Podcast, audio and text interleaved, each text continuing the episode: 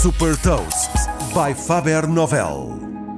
Eu sou o Nuno Ribeiro da Faber Novel e vou falar de uma inovação na indústria alimentar e partilhar uma curiosidade. Hot Toast. Uma das carnes mais caras e mais procuradas do mundo passou também a ser produzida em laboratório. Cientistas da Universidade de Osaka, no Japão, desenvolveram artificialmente a carne bio-japonesa Wagyu, com a ajuda de impressão em 3D. A carne foi produzida através da recolha de dois tipos de células estaminais de vacas Wagyu.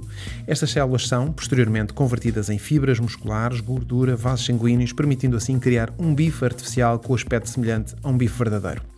Recorrendo à impressão 3D, este processo possibilita também a criação de peças de carne totalmente personalizadas. Ou seja, é possível que no futuro os consumidores possam encomendar carne on demand com a composição adaptada às suas preferências.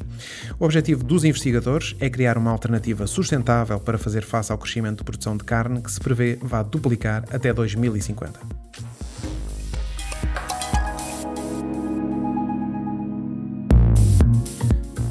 Deixo-lhe também uma curiosidade. De acordo com a Markets and Markets, a indústria de carne produzida a partir de células atingirá os 20 milhões de dólares em 2027. Saiba mais sobre inovação e nova economia em supertoast.pt.